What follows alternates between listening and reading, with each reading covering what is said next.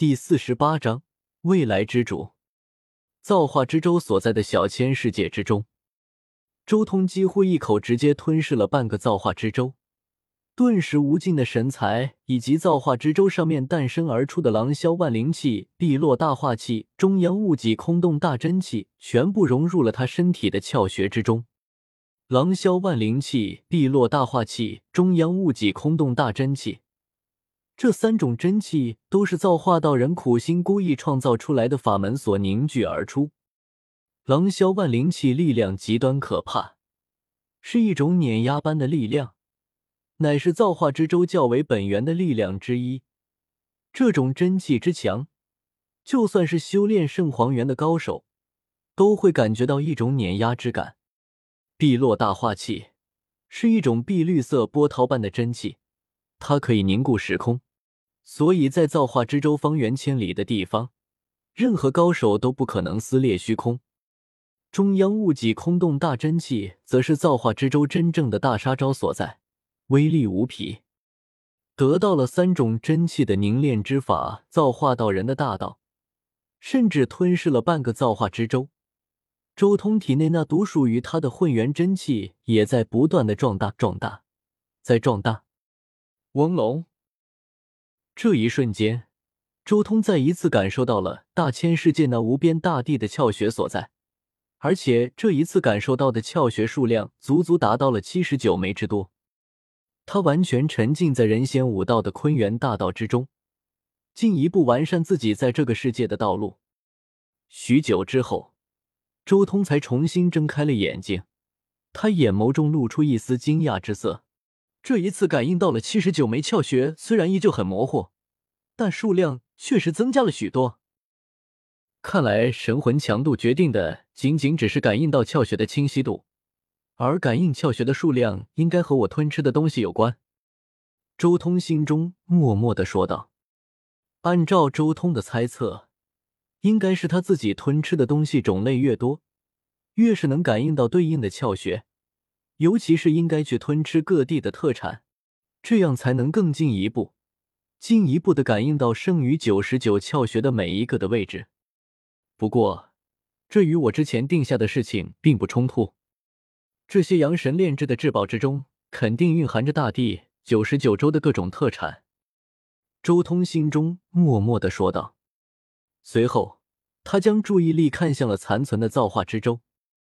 经过周通的吞噬之后。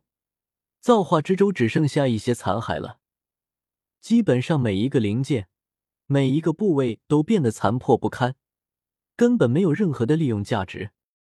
可以说，如今这造化之舟已经不存在了。想要建造雷池，至少也需要造物主级的高手才行。周通沉吟了一阵，随即摇了摇头。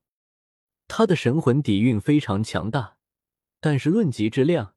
却还是比造物主差了一丝，而且最关键的是，他没能从第七重天雷之中得到造物的奥义，还要等一段时间才行。嗯，先去大钱的宝库里面看一看才行。周通随即起身，直接离开这个即将破灭的小千世界。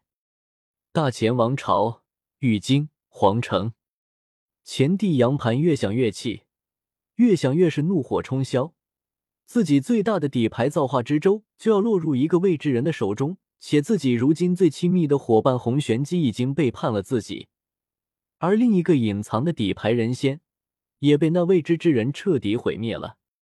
该死的神魂被做了手脚，我已经是自己人了，却连他叫什么都不知道。杨盘在愤怒的同时，心中也浮现出一抹恐惧。按理来说。他已经被做下了手脚，自己不可能反叛才对，但偏偏对方却连一个名字都没有告诉自己，这不是明摆着吗？他根本就是拿自己当傀儡，用完就杀掉的那种。咔嚓！不过就在这时候，忽然间一道破碎的声音传了出来，杨盘脸色大变，这是造化之舟的控制枢纽。杨盘虽然带着周通前往了造化之舟所在之地，但这件神器之王的控制枢纽却一直都在他的手中。毁了，造化之舟毁了！杨盘脸色极端难看，他怎么都想不到，对方为什么要毁掉造化之舟？这可是一件神器之王啊！就算阳神高手都眼红的神器之王，竟然就这么毁掉了？疯子，他到底要做什么？毁了造化之舟对他有什么好处？杨盘心中不断的思考着，同时他以未来无生经修成的未来之主，也在急速思考种种可能。最后，杨盘心中想到了一个可能：他手中一定也有一件类似的神器之王。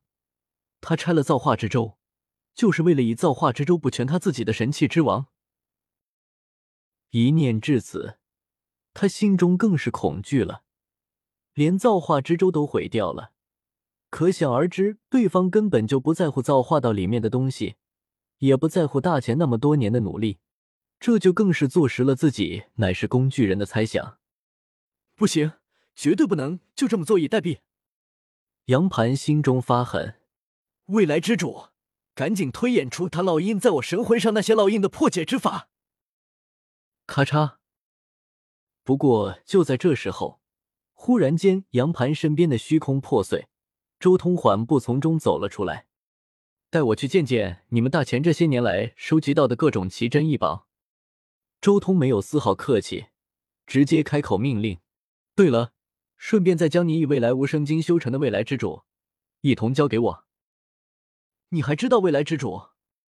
你在给我烙印印记的时候，顺便查看了我的记忆。杨盘脸色难看无比。